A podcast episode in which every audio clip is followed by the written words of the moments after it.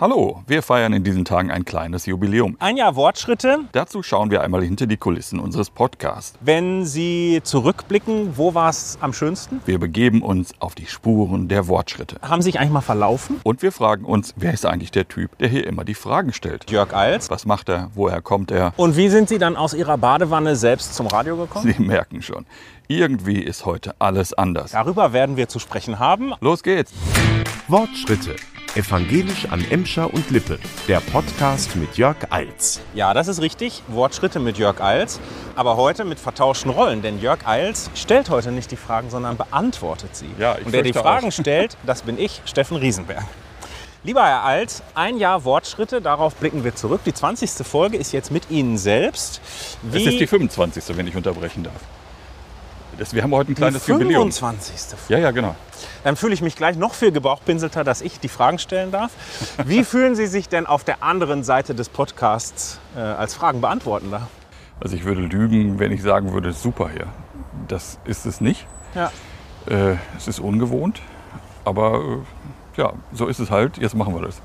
Steffen Seibert ist ja damals auch vom ZDF zur Bundesregierung gegangen als Pressesprecher und der hat dann auch nach einiger Zeit gesagt, Fragen stellen ist viel einfacher als Fragen zu beantworten. Das ist es definitiv.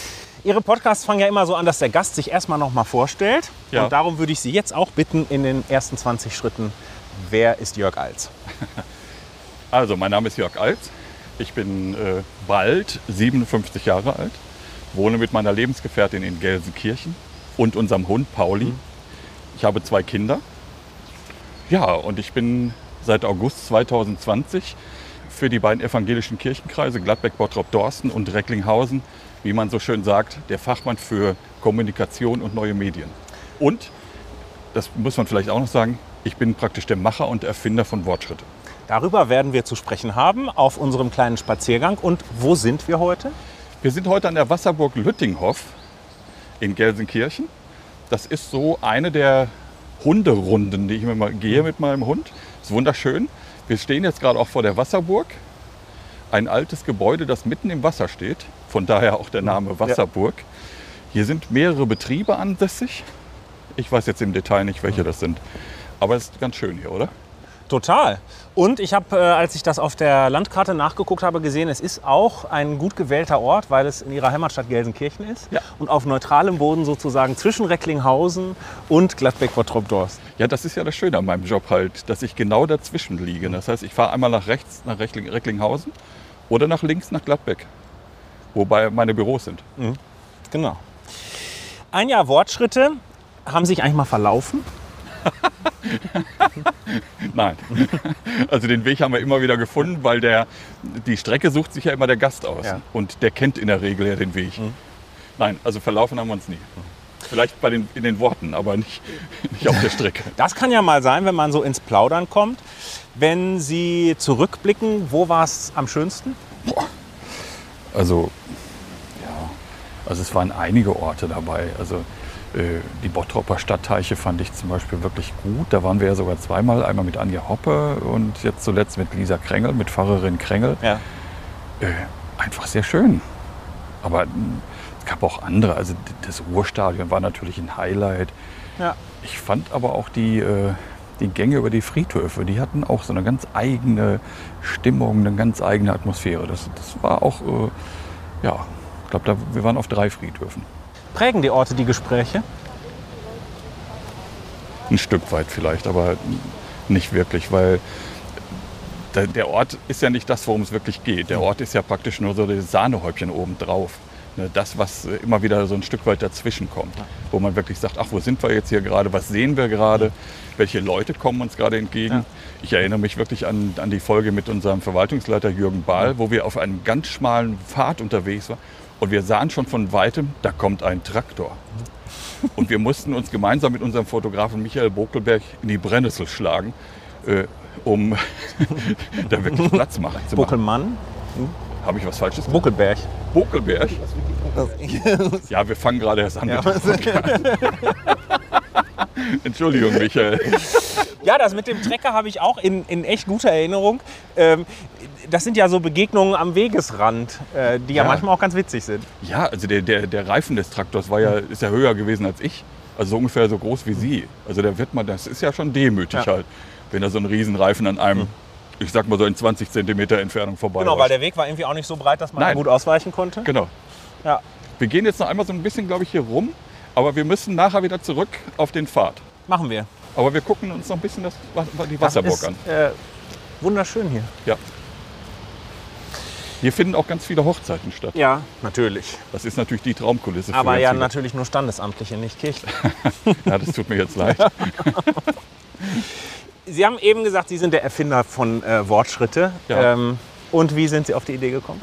Ah, das ist, glaube ich, ein längerer Prozess gewesen. Als ich damals den Job zuge zugesprochen bekommen habe, dass ich halt bei der Kirche anfange oder mich auch dafür entschieden habe, es zu tun, habe ich mir natürlich überlegt, was wäre so ein, so ein Leuchtturmprojekt, womit man starten könnte. Und das habe ich dann so ein bisschen vor mich hin äh, gedanklich äh, hingehen lassen und dann kam ich irgendwann auf den Podcast und dachte mir, das könnte doch ein toller Aufschlag sein.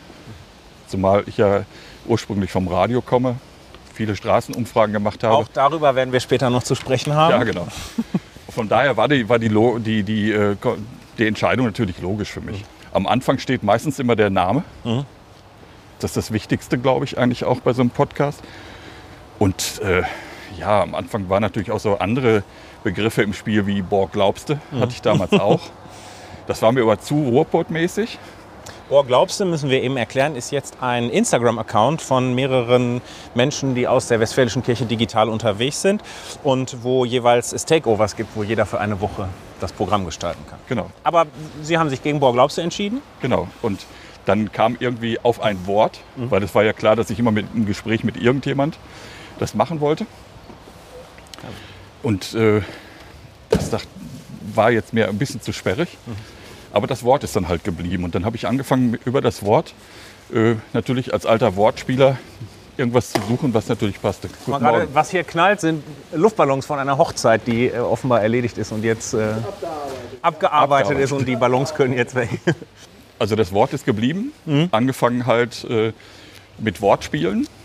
Und dann bin ich irgendwann auf Fortschritt gekommen.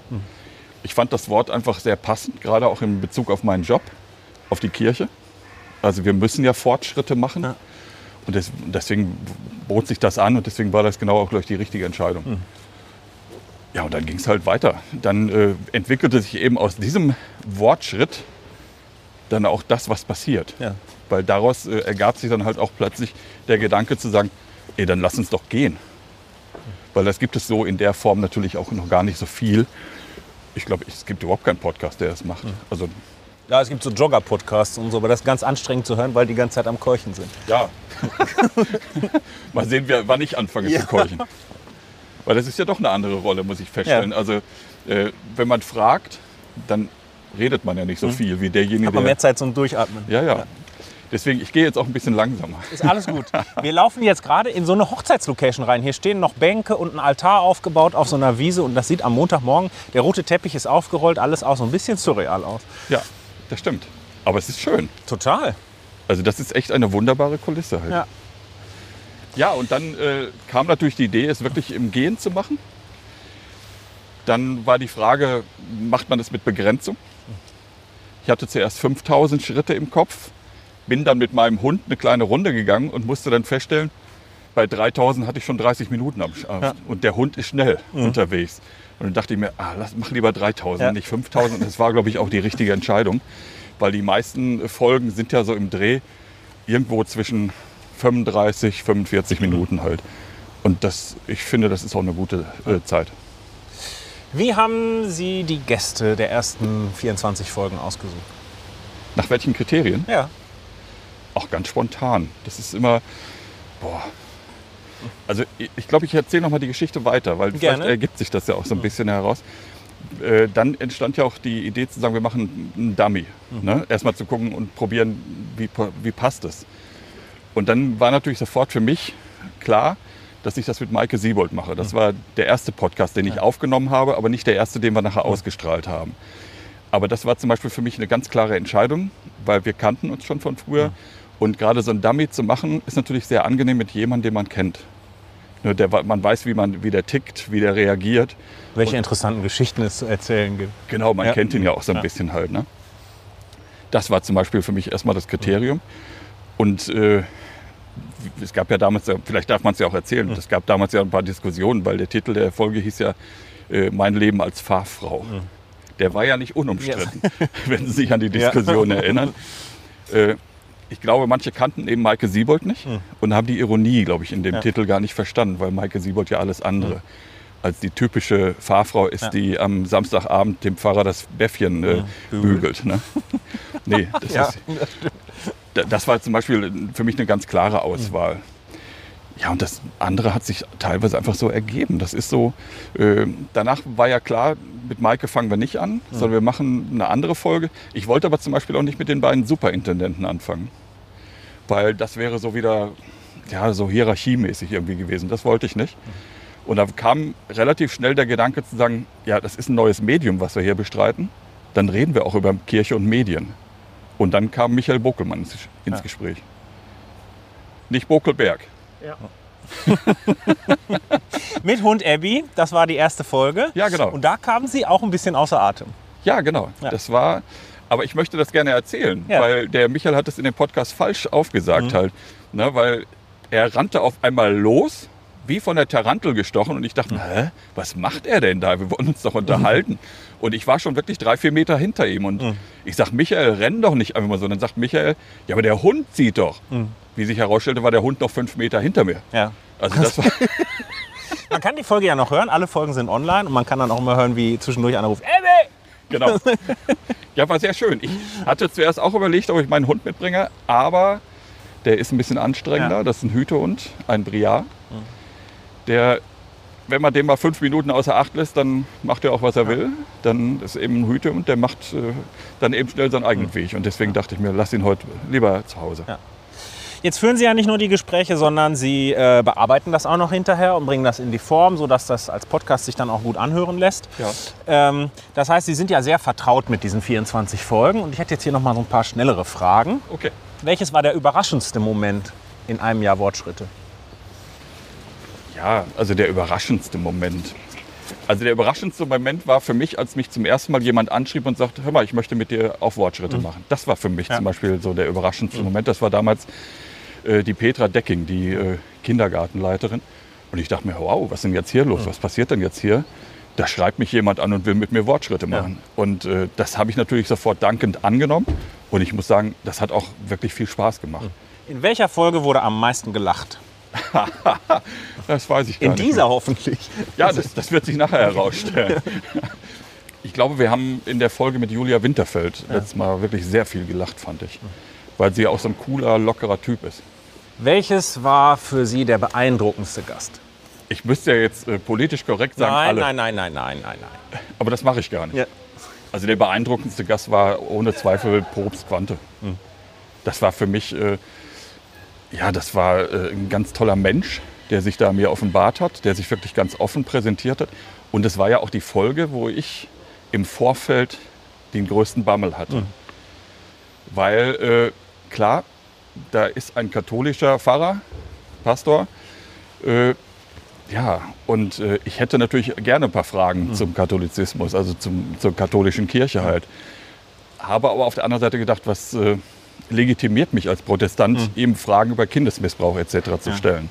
Weil das kann natürlich auch relativ schnell in die äh, falsche Richtung gehen halt. Aber ich muss sagen, der Mann hat mir wirklich meine Ängste genommen, meine Zweifel.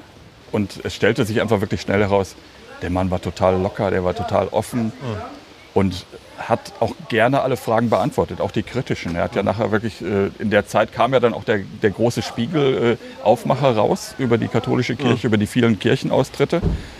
Auch durch die Folge des katholischen Erzbischofs in Köln. Ja. Und der hat damals echt ganz klar gesagt, der Spiegel hat recht. Und äh, es war wirklich von daher, ich glaube schon so die beeindruckendste Folge überhaupt. Ja. Und ich darf vielleicht auch dazu sagen, es ist im Augenblick die erfolgreichste. Ja. Es ist die, die am meisten bei uns bislang Hm. äh, gestreamt worden ist. Ja, weil er ja auch nicht nur kirchenpolitisch äh, deutlich geantwortet hat, sondern auch sehr persönlich gewesen ist. Genau. Und ich glaube, diese Authentizität, die ist für viele Menschen attraktiv, auch über die evangelische Kirche hinaus. 1000 Schritte. Ein Jahr Wortschritte, das sind äh, 25 Folgen, A3000, Kilome- äh, A3000 Schritte. Wenn man das umrechnet, ist das weit mehr als ein Marathon. Haben Sie noch Ideen für mehr? Ja klar. Es gibt auch schon äh, Pläne für nächstes Jahr. Am 10. Januar, wenn ich es jetzt richtig erinnere, wird äh, der Bundestagsabgeordnete Frank Schwabe bei uns zu Gast sein. Ja. Das Thema Klimaschutz wird kommen. Und wir werden auf jeden Fall einen- einen Rundgang durch die umgebaute Christuskirche in Gladbeck machen. Ja. Äh, Jetzt freue ich mich erstmal auf die letzte Folge für dieses Jahr am 6. Dezember. Es wird praktisch unsere Weihnachtsausgabe. Und äh, dann wird äh, René Steinberg zu Gast sein, der, der Comedian René Steinberg von WDR 2. Und wir werden uns ein bisschen über seine Form von Weihnachten unterhalten. Ich glaube, das wird auch eine sehr Da spannende wird Geschichte. sicher viel gelacht. Ja, Definitiv. Der René ist ein toller Typ. Ja. Wenn Sie jetzt zurückblicken auf die 25 Folgen, auf diese vielleicht noch nicht, aber auf 24, ähm, was ist Ihr Fazit von einem Jahr Wortschritt? Es hat riesen Spaß gemacht. Ich habe ganz tolle Menschen kennengelernt, ganz viele unterschiedliche Menschen. Und ich kann wirklich gar nicht sagen, was wirklich die schönste Folge war. Wir haben jetzt gerade über Beein den, Ja. den, den beeindruckendsten Gast gesprochen, aber ich kann gar nicht sagen, was die schönste war. Es haben alle Folgen äh, so ihre Spezialität gehabt. Es waren ja auch immer ganz unterschiedliche Menschen, ganz unterschiedliche Berufe, ganz unterschiedliche Projekte, die sie am Start hatten. Und äh, diese, diese Begegnung, das ist einfach, glaube ich, das, was mir auf jeden Fall am Ende äh, am stärksten in Erinnerung bleiben wird. Alle Menschen, die dort dabei waren. Ich möchte zum Beispiel, also das möchte ich noch mal wirklich erwähnen. Also wer mich wirklich auch beeindruckt hat, ist äh, Marco Ortmann, der Bestatter. So am Anfang habe ich damit gar nicht gerechnet, äh, dass das wirklich so gut wird. Aber äh, jemanden aus dem Gewerbe mal zu treffen, der so ein bisschen die Hintergründe lüftet, weil man hat ja auch Angst davor als Mensch. Ne? Also ich weiß nie, noch nicht so genau, wie das irgendwann mit mir passieren wird. Aber seitdem weiß ich auf jeden Fall, von so einem Marco Ortmann würde ich gerne bestattet werden. Und dann ist es, glaube ich, äh, sagt das sehr viel auch über die Folge aus. Über den Typen auch. Alle Folgen, bevor wir jetzt das Thema wechseln, sage ich das nochmal, alle Folgen sind ja online. Wenn man sich also den Bestatter Ja. oder den Probst oder die Radiofrau oder die Kita-Leiterin nochmal anhören will, dann kann man das ja jederzeit machen. Ja, genau. Also wir haben ja auch einen Webplayer. Das ist äh, wortschritte.podigy.io.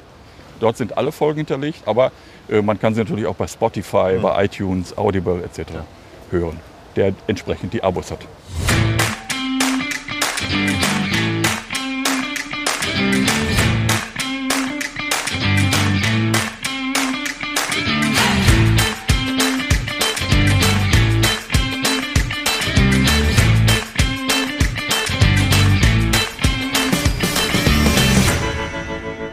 Wir äh, wechseln mal das Thema so ein bisschen. Ich würde gerne mal ein bisschen über Jörg Eils sprechen. Äh, was uns drei hier, Michael Buckelmann übrigens auch verbindet, ist ja, dass wir Radioleute sind. Ja, Ähm, was ist das Beste am Radio? es ist einfach äh, ein spannendes Medium, weil viel Kopfkino ent- entsteht. So Stimmen lösen bei einem ja etwas aus, wenn, wenn man sie hört halt.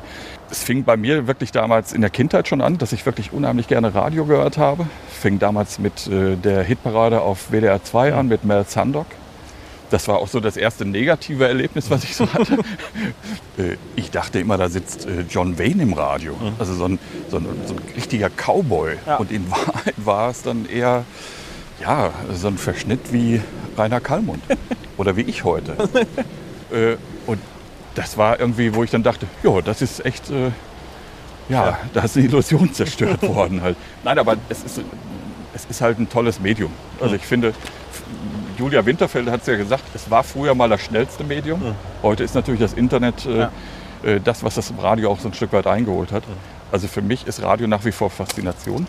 Was für mich damals auch immer spannend war, ich habe WDR 2 die Sportzeit gehört, immer äh, die, äh, die Fußballkonferenz. Also da, da habe ich samstags in der Badewanne gelegen und Radio gehört oder so. Das ist also ganz spannende Geschichten eigentlich. Und wie sind Sie dann aus Ihrer Badewanne selbst zum Radio gekommen?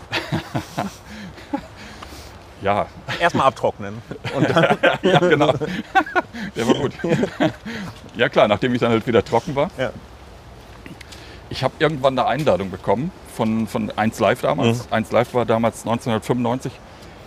Ist 1 Live auf den Sender gegangen und die haben in dem Jahr äh, durch die Städte ein Pop-Train geschickt. Mhm. Das heißt so, so, ein, so ein Güterwaggon und haben dann in den Bahnhöfen des Ruhrgebiets Radio gemacht. Und die waren damals auch in meiner Heimatstadt Hagen, also in meiner alten Heimatstadt Hagen. Und haben für diese Geschichte halt so einen Kabarett-Comedy-Punkt gesucht und sind dann halt irgendwie auf uns damals gekommen. Ich habe damals Kabarett gemacht mit einem Kollegen von, von mir, einem guten Freund. äh, die Schattenboxer. Das Blöde war an dem Tag, dass mein Partner nicht konnte. Der war nämlich gerade unterwegs. Aber ich habe dann gesagt, ich mache es alleine. Und wir haben extra für diesen Auftritt äh, auch eine Nummer geschrieben. Das war so ein politischer Kinotipp. Ich bin dann raus und habe die Nummer gespielt. Ich äh, gucke in die Augen dieser Menschen und denke mir, Scheiße. Die verstehen ja gar nichts von dem, was ich da. Ge die ganzen Gags sind total irgendwie versandet. Keiner lachte. Ja klar, und ich habe da in, in wirklich äh, die toten Augen von Hagen geguckt. Das waren Zwölfjährige, die vor der Bühne standen Ja. und sollten jetzt mit Witze über Rudolf Scharping irgendwie Ja. klarkommen. Ich bin da echt gestorben. Ich habe das wirklich nur noch runtergeleiert, war überhaupt keine Betonung mehr drin. Ich habe sie Gott sei Dank über die Bühne gekriegt und habe dann in dem Container gesessen, in dem Waggon gesessen und gedacht, boah, das hast du aber richtig versemmelt hier. Und äh, durfte aber nachher noch eine zweite Nummer spielen aus unserem Programm. Das hat funktioniert, aber ist klar, das kam gut an. Ging um Drogen. Ja. Oh, Das haben sie verstanden. Ja. Ne, also wenn ich dann von Kifferschokolade gesprochen habe und sowas. Bin dadurch einigermaßen, ja, ich sag mal beruhigt dann wieder nach Hause gefahren, war aber trotzdem verärgert, dass ich die erste Nummer versemmelt habe äh, und dachte mir, ich glaube, ich rufe den besser nie wieder an. Und dann irgendwann habe ich mich dann doch nochmal zusammengerissen und habe dann gesagt, ach, du musst den anrufen. Und äh, damit, so hat das dann angefangen halt. War jetzt eine lange Geschichte, Und ne? ja, aber es, äh, also die allerwenigsten, die ich beim Radio kennengelernt habe, sind da hingekommen, weil sie da immer schon hin wollten und sich irgendwann beworben haben und genommen wurden, sondern es gab immer irgendeinen, der kannte einen und durch Zufall und dann hat man Ja. da nochmal und so. Ähm, und so sind Sie bei 1 Live ja auch an die Straßenumfrage gekommen, die Sie ganz lange gemacht haben. Ja, erst das, später. was, achso, Erst später. Also ich habe lange Jahre wirklich Comedy gemacht. Ich hatte auch eine eigene Serie, die 1 Live Berufsberatung. ja.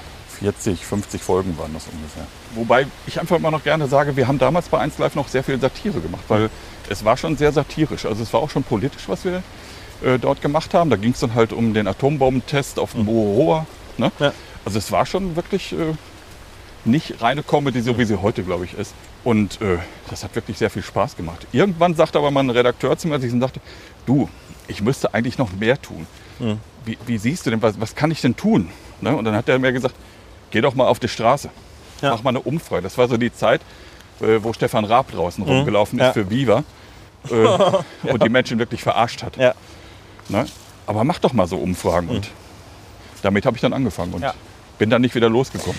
Das ist ja was, was viele Menschen interessiert. Im Radio wird das ja zusammengeschnitten präsentiert, oft so 25, 30 Sekunden. Äh, was für eine Bundesregierung wünschen Sie sich? Und wie lange war der Reporter dafür unterwegs? Ich war sehr lange unterwegs. Äh, ich glaube, wenn ich es rein netto sehe, habe ich nie was verdient mit meinen Umfragen. Vor Ja. Dingen in den ersten Jahren nicht. Ich war vielleicht anderthalb Stunden unterwegs äh, und habe bestimmt mit 25 Menschen gesprochen. Dementsprechend hatte ich natürlich auch nachher äh, über eine Stunde Band zusammen. Musste das Ganze halt natürlich hören. Man hatte das ja auf Kassetten damals. ja, ich hatte einen DAT-Rekorder. Ja, okay. Ne? Und äh, musste das Ganze einmal hören, musste es dann komplett wieder schneiden. Also ich war da vier, fünf, sechs Stunden beschäftigt mit halt. Ne? Aber es hat mir einfach auch Spaß gemacht. Mir, hat, mir hat das damals schon wirklich sehr viel Spaß gemacht, mich mit den Menschen zu unterhalten. Mir ging es nie, wie Stefan Raab, eben darum, Menschen zu verarschen, sondern äh, mich, mich haben die Leute interessiert, was sie wirklich äh, zu sagen haben. Klar haben wir damals auch für WDR 2 Zugabe äh, auch lustige Umfragen gemacht. Was ist für Sie gutes Radio? so, vielleicht- Ja. Entschuldigung, Ja, wenn ich einfach mal so noch dazwischen gerätsche. Was bei mir wirklich dann nachher auch der Fall war, meine Straßenumfragen waren ja richtige Collagen. Also wenn man heute ja wirklich hört, dann sind da zwei O-Töne hintereinander geschnitten von 20 Sekunden, war es war's das. Bei mir waren es immer äh, so Statements von fünf bis zehn Sekunden. Das heißt, und wenn man eine Minute voll haben wollte, waren es zehn Statements halt.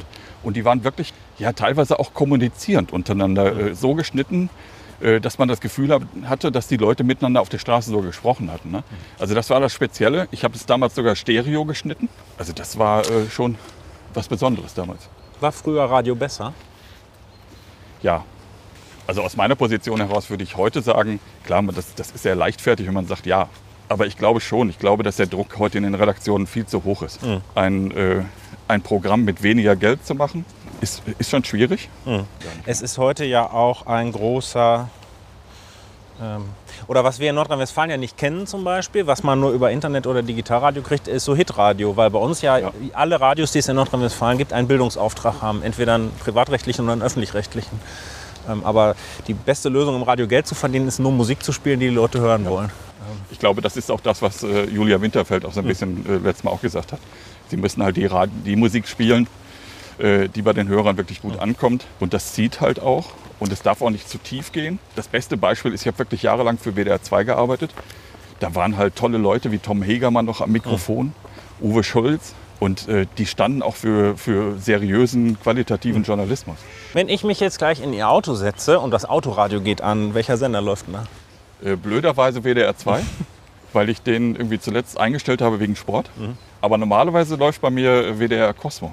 Ja. Und zwar äh, zu 100 Prozent gerne. Ich bin nach der Phase von WDR 2 bin ich auf äh, erstmal so musiktechnisch auf WDR 4 umgestiegen, weil die ja plötzlich andere Musik gespielt haben.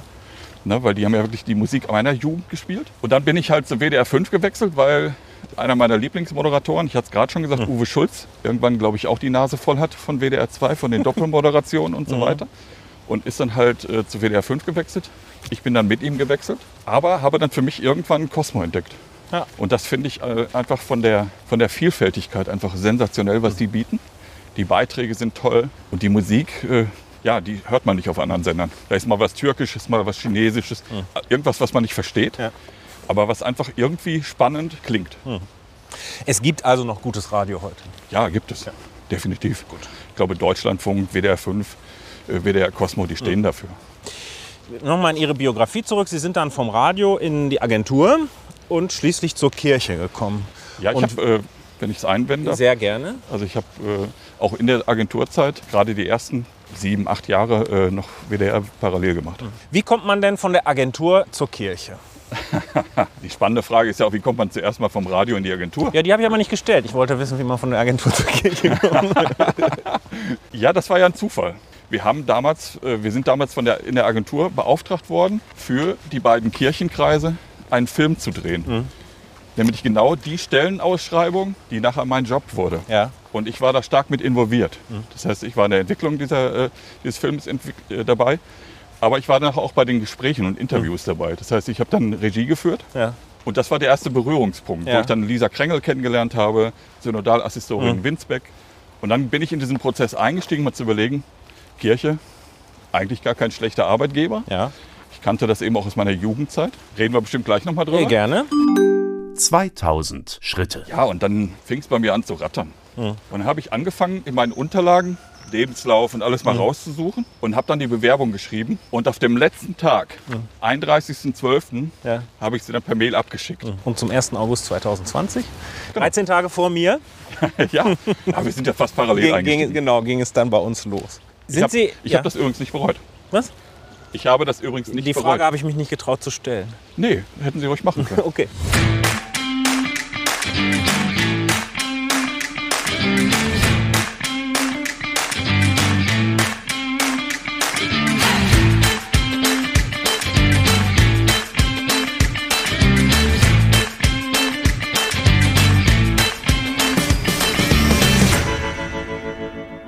Nun sind Sie ja kirchlich kein ganz unbeschriebenes Blatt, sondern schon lange evangelisch. Das stimmt. Das praktisch seit der Konfirmation. Ja. Und die haben Sie in guter Erinnerung? Die Konfirmationszeit, na klar, das war auch äh, im Grunde genommen der Anfang meiner Kirchenzeit, weil ich habe dann auch danach in ganz viel in den Jugendgruppen mitgearbeitet, In Hagen. in Hagen-Hasper. Ja. Wir Hasper sagen Hasper. Okay, Und nicht in, Hagen. in Haspe. Hm? ich habe, das ist ja eine Gemeinde, wo Superintendent Karpstein, glaube ich, mal gearbeitet hat. Das weiß ich gar nicht, ehrlich. Ja, vielleicht sage ich jetzt auch Quatsch, aber auf jeden Fall Pfarrer Michael Hoffmann, der jetzt in Bottrop ist, Genau. der war in Haspe. Genau, und der Pfarrer Michael Hoffmann, der kannte auch noch meinen alten Pfarrer, Ja. den Jürgen Scher, der jetzt leider in Ruhestand gegangen Ja. ist. Und das hat einfach damals sehr viel Spaß gemacht. Ich habe sehr viel gelernt. Ja, ich glaube auch, so ein bisschen bin auch ein bisschen sozialisiert worden. Das, das war einfach eine ganz wichtige und prägende Zeit, glaube ich. Haben, ja, Sie, haben Sie gefremdelt, als Sie dann bei uns hier angefangen sind? Oder war das gleich alles so, ach, das ist die Kirche, die ich kenne? Nö, das, klar, es war schon mal erstmal Neuland. Weil ich sag mal, wenn man in Jugendgruppen arbeitet äh, oder ich habe ja auch meinen Zivildienst beim Diakonischen Werk in Hagen gemacht, dann ist es ja immer noch was anderes, als wenn man jetzt in dieses Gebilde reinkommt. Und da war es für mich am Anfang wirklich erstmal so, wo ich dachte, das hat ja schon teilweise noch so Beamtenstrukturen hier. Na, und äh, das ist mir am Anfang schon ein bisschen schwer gefallen. So dieses typische 9 to 5. Ja. Es, ich war kaum da, da drückte mir der erste äh, so, ein, so ein graues äh, Fahrtenbuch in der Hand, wo ich dachte, ey, was ist denn mit Excel-Tabelle? Ja. dachtest, nö, da sowas machen wir nicht. also das war schon äh, ja, ein bisschen merkwürdig. Aber ich glaube, das ändert sich gerade was und äh, es passiert eine Menge. Wenn Sie mal so, also mit einem dezidiert evangelischen Blick, den Sie schon lange kennen, aber natürlich auch mit dem Blick aus Öffentlichkeitsarbeit und Agentur und ich sag mal im weitesten Sinne von außen auf die Kirche gucken, ist Kirche so langweilig, wie viele glauben? Nein, ich finde, Kirche macht so viele tolle Dinge, die leider von vielen Menschen gar nicht mehr wahrgenommen werden. Das kann sein und manchmal ist es auch so, dass das, was man früher oder kürzlich ja manchmal auch in Gottesdiensten erlebt hat, dass es langweilig war, dass das das gesamte Bild von der Kirche als Organisation und Bewegung dann irgendwie ähm, betrifft. Und dann vergisst man, dass das Kind im evangelischen Kindergarten ist, Ja, dass genau. die OGS evangelisch ist und dass Ja, da lauter genau. tolle Leute arbeiten, die fantastische Sachen für Kinder und Jugendliche Ja, machen. für Kinder und Jugendliche, für, für Menschen in meinem Alter, für noch ältere Menschen. Also da, das, das, die Angebote sind doch super, gerade wenn man sieht, was das diakonische Werk leistet. Also ohne das diakonische Werk würde diese Gesellschaft nicht funktionieren. Ja. Ich glaube, dass der Blick ja immer noch so ein bisschen tradiert ist. Also dass, der, dass sie immer noch glauben, das sind halt die Herren in schwarzen Kittel. Ich sag's einfach mal so. Ja. Die predigen halt ihre, ihr, ihr, von, ihre Geschichten von Gott. Und das finde ich langweilig. Das ist nicht meins. Mag ja sein. Muss man denen ja auch zugestehen. Aber man muss eben auch die andere Seite von Kirche, glaube ich, kennen und wahrnehmen halt.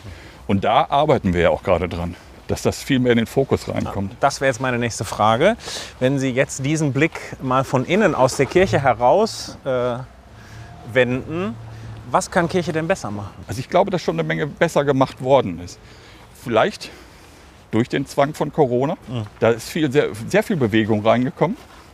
Ich habe das damals von außen noch in der Agentur beobachtet, in dieser Karenzzeit, die ich hatte. Ja, da sind äh, ganz viele tolle Videoprojekte entstanden. Auch äh, zum Beispiel wirklich immer, muss man wirklich sagen, äh, Bottrop ist da wirklich federführend. Kaffee auf der Kanzel, Kaffee auf die Kanzel. gemischte genau. Tüte. Gem- Sie kennen es auch. Ich kenne das alles, weil das, ich ja in Bottrop wohne und die gemischte Tüte immer über die Kita-Gruppe verschickt wird und viele Kita-Kinder das ganz super finden. Ja. Und äh, da sind überall äh, tolle Projekte entstanden. In Ohr-Erkenschwick äh, gibt es ein, eine, eine Andacht per Telefon. Mal hat so eine Kiste, die klappt man auf und dann äh, ist der Gottesdienst für einen Moment zu Hause. Ja, nee, die, die wird ja dann auch in die Altenheime getragen. Ne? Sodass die alten Menschen ja auch halt nach wie vor ihren Glauben leben können. Und das ist doch äh, toll, dass Kirche sich in dem Fall natürlich extrem bewegt hat. Und wenn ich noch einen kleinen Teil dazu beitragen kann, umso besser. Was hat Sie überrascht bei Kirche? Also das Erste, was mich überrascht hatte, weil ich war schon länger nicht mehr wirklich in der Kirche. Ja. Das war der erste Gottesdienst, den ich besucht habe und plötzlich stand da ein Pfarrer in Sandalen, T-Shirt und hielt den äh, Gottesdienst. Wo war das? Ja, das muss, ich muss dazu sagen, das war ja auch die, die hausinterne Andacht Ja, ne, äh, in Recklinghausen. ja. Daran musste ich mich erstmal gewöhnen. Also diesen, diesen Spagat. Ich habe es nachher verstanden, mir hat man es nachher auch erklärt, Ja. zu sagen, äh, auch der Pfarrer ist nur einer von uns, aber irgendwie, ja, ist für mich der Pfarrer ja trotzdem, sollte er erkennbar sein. Und das finde ich äh, eben halt, wenn er seine Kleidung trägt, also Ja. wenn er sein Talar trägt, äh, eigentlich schon besser. Ich finde, das hat, also es hat, ich trage ja oft den Talar, das hat beides. Also ähm, es grenzt uns eben ab von der Kirchengemeinde Ja. und wir sind nicht heiliger oder frömmer oder wissen mehr von Gott, äh, also Theologie studiert, ja klar. Ähm, aber was Gott betrifft, sind wir nicht schlauer als Ja. alle anderen auch. Ähm, und andererseits erwartet die Gemeinde von uns aber, dass wir einen Segen sprechen, dass wir einen Zuspruch haben, ein tröstendes Wort haben. Und insofern ähm, ist das mit diesem Beieinandersein, aus der Gemeinde kommen und abgrenzen tatsächlich immer auch so ein, immer auch ein Abwägen. Ja. Michael Buckelmann hat von mir ein fantastisches Foto gemacht. Da sind wir auf Norderney und gehen durch die Dünen, um ein Mädchen in der Nordsee zu taufen. Ja. Und ich habe auch einen Talar an, aber unten barfuß und schwarze Flipflops. Und das ist auch so ein Extra schwarze Flipflops extra gekauft. schwarze Flipflops gekauft. Und das ist auch so, ein, so, ein, äh, so eine Verkreuzung von dem einerseits eine, eine Amtsperson zu sein, die eine bestimmte Aufgabe hat, nämlich jetzt eine Taufe zu machen, aber Ja. andererseits eben auch mit, den, mit der Gemeinde unterwegs zu sein. Schön. Ähm, angenommen, ich gebe Ihnen 20.000 Euro und äh, Sie können damit ein Projekt verwirklichen. Ja, also erstmal fände ich es gut, wenn Sie es nicht nur annehmen, sondern tun würden. Ja, okay. Sie würden es annehmen. Ja, Ja. klar, um es halt einzusetzen. Äh, also irgendwas Vernetzendes. Ich sag mal, ich habe ja sowieso zwei, drei Projekte im nächsten Jahr vor, so Netzwerkveranstaltungen. Da wäre sicherlich eine davon, aber da brauche ich keine 20.000 Euro für, sondern ein bisschen weniger, viel weniger. Ja, man ist ja, Ja. auch bescheiden. Ja. Ne? Aber äh, Da reicht es länger. ja, weil es ist ja auch eine, äh, wie ich finde, originäre Aufgabe von mir, so die beiden Kirchenkreise auch so ein bisschen zu vernetzen. Dass die Leute sich kennenlernen, dass die aufeinander zugehen. Und ich glaube, da ist Öffentlichkeitsarbeit auch ein Stück weit für zuständig. Und da wäre halt äh, so eine Netzwerkveranstaltung doch was sehr Positives, finde ich. Ich finde das mit dem Soll ich Netzwerk. noch sagen, was ich, was ich machen ja, würde? sehr unbedingt. Etwas, was ich sehr gerne selber mache, Mhm. nämlich Bürogolf spielen. Ja, steht hier noch, Bürogolf. Weil zu den äh, kreativen Ideen, die Sie uns am Anfang, als Sie äh, sich eingearbeitet hatten, vorgestellt haben, eben Bürogolf gehörte. Und ich doch, dann war Corona und keiner konnte sich vorstellen, dass man irgendwie so eine soziale Veranstaltung am Arbeitsplatz macht. Aber jetzt demnächst geht es ja vielleicht wieder. Deshalb dürfen Sie jetzt gerne Werbung machen für Bürogolf. Das ist äh, eher Minigolf. Mhm. Minigolf in einem Büro. Das heißt, das Büro bleibt so, wie es ist. Mhm. Da steht halt der Tisch, der Stuhl, irgendein Schrank und dann wird eine Bahn irgendwie Mhm. aufgebaut in diesem Büro, wo man ja, vielleicht unter dem Tisch durchspielt. Mhm. Vielleicht muss dann auch jemand, der seinen Ball dann unter, unterm Tisch halt äh, zum Stehen gebracht hat, auch mal unter den Tisch krabbeln und von dort aus weiterspielen. Also das ist Bürogolf im Grunde Ja. genommen. Es werden, es gibt halt am Ende gibt so ein, so ein Loch, wo man reinspielen Mhm. muss und es gibt einen Startpunkt. Das kann auch mal äh, durch so einen großen Saal, durch eine ganze Stuhlreihe irgendwie Und passieren. das macht man in Mannschaften nach Feierabend. ja. Ja. Also wenn wir 20.000 Euro haben, können wir das auch während der Dienstzeit machen. Das ist richtig. Ne? Interessant, da freue ich mich schon Sehr drauf. interessant. Wenn Ich ich, da unter dem, ich unter dem Schreibtisch von Frau Karpenstein da nach meinem Golfball Ja. suche und so. Mhm. Ich habe gerade dazwischen gequatscht. Ja. Ich habe schon ein Turnier gewonnen. Von daher ist wahrscheinlich meine Leidenschaft extrem hoch. Alles klar. Dann äh, Ich geht, es, geht es um die Verteidigung. Ach so, ich dachte, es geht um die Verteidigung des Pokals. Nein, auf keinen Fall. Ich habe eben gedacht, so Netzwerken ist ja auch Ihre Aufgabe, denn Sie können ja nicht als Öffentlichkeitsreferent für neue Medien die Öffentlichkeitsarbeit für äh, zehn Städte machen. Nee. Das geht ja gar nicht, ähm, ohne sich heillos zu verzetteln. Das heißt, inspirieren, vernetzen, fördern ähm, ist ja so ganz wichtig. Und da würde mich noch mal interessieren, was ist eigentlich gute kirchliche Öffentlichkeitsarbeit? Wie geht das? Ich sag mal, Kirche ist eine Marke, nach wie vor. Eine Marke mit einer geilen Markenbotschaft. Das ist richtig. Die wird aber manchmal halt äh, noch nicht richtig gut präsentiert. Ich denke zum Beispiel an den Gemeindebrief. Äh, mit allem Respekt. Da sitzen Menschen, Ehrenamtliche dran, die das tun, die ihr Herzblut reinstecken. Ja. Das ist alles gut. Aber es ist eben nicht äh, 2020. Mhm. Das ist, äh, da, da, müssen wir moder da müssen wir moderner, da müssen wir frischer werden. Und da, da muss man auch vielleicht mal ein bisschen Geld in die Hand nehmen. Ich bin letztens gefragt worden, äh, kannst du mal einen Flyer machen? Kannst du mal ein Plakat machen? Nee, kann ich nicht. Ich bin kein Grafikdesigner. Für Sachen, die wir nach außen spielen wollen, müssen wir Profis ranlassen. Das ist leider so. Ich, hab, ich weiß gar nicht, ob das von Coco Chanel ist oder nur von irgendjemandem, der da gearbeitet hat, aber da ging es darum, wieso die Parfümflakons immer so schwere Glasflaschen sind und wieso das alles immer so. Und in so einer Verpackung und dann ist da noch so eine Pappe drin und so. Und ob das dann alles sein müsste. Und dann hat entweder Coco Chanel oder irgendjemand anders gesagt, wenn der Inhalt wertvoll ist, dann muss die Verpackung auch wertvoll sein. Ja. Und das ist mir so im Kopf geblieben, weil wir dann auch oft so sagen, ja, aber das macht es ja auch menschlich, wenn unser Gemeindebrief so von uns selber gemacht wird und so. Und wir vergessen, dass jeder 14-Jährige auf seinem Handy ansprechend, ansprechendes Design machen kann. Genau. Und jedes Handy mittlerweile Fotofilter hat, damit die Sachen ordentlich aussehen können. Ähm, und wir sitzen leider oft dann überfordert davor und wissen Ja. auch nicht so genau, wie wir es eigentlich Des- Deswegen war es machen mir sollen. einfach auch so wichtig, dass wir hier bei Wortschritte mit dem Michael Bokelmann halt äh, Hm. einen Fachmann für To- Fotografie und Videografie dabei haben, der das begleitet. So dass wir halt eben nicht nur den Podcast irgendwo ins, in die Welt stellen können, Ja. Sondern dass wir ihn auch bewerben können. Nämlich mit ordentlichen, tollen Fotos, wo wir vielleicht noch ein paar Geschichten hinterschreiben. Äh, und das macht es dann halt. Wo wir es dann breit streuen können auf Webseiten, in den Social-Media-Kanälen. Und das ist es eben. Als wenn wir jetzt unterwegs einfach noch mal eben kurz, komm, lass uns noch mal schnell ein Selfie machen oder Ja. so. Ja, das ist es eben. so wie ich eben.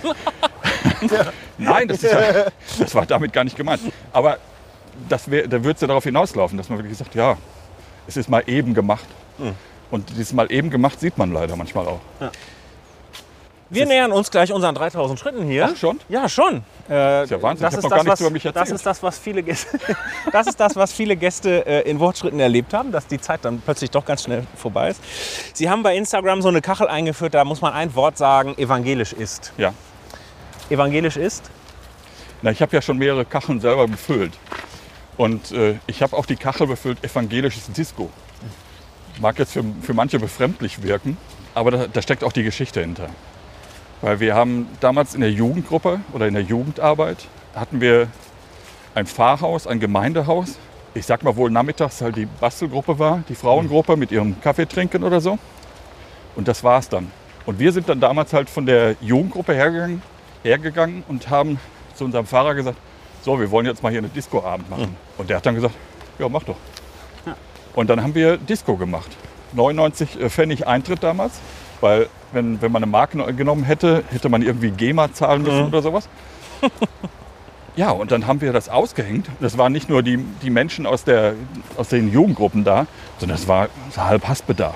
Ja, und das war toll. Ja. Dass man uns das Vertrauen geschenkt hat, es zu tun. Und genau das ist es, was heute passieren muss. Man muss den jungen Menschen, den kreativen Menschen, ja, Verantwortung geben. Man muss sie auch mitnehmen auf die Reise und auch machen lassen. Das ist für mich evangelisch. 3000 Schritte. Sie haben Ihr Ziel erreicht. Und bevor wir jetzt gleich wieder am Parkplatz sind, möchten Sie noch wen grüßen?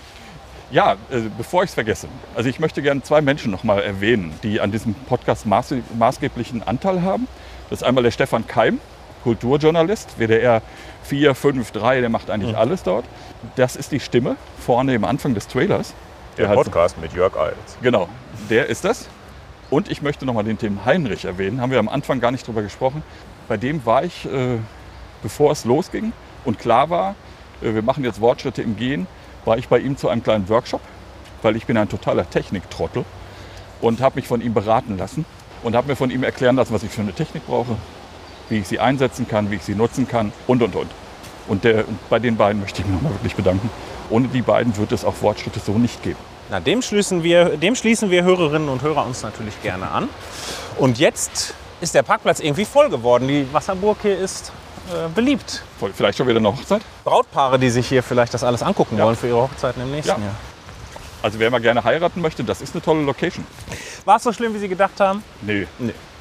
Nein, aber das ist äh, doch eine andere Rolle. Ne? Dann sind wir gespannt äh, auf Folge 26, wenn Jörg Alz wieder die Fragen stellt.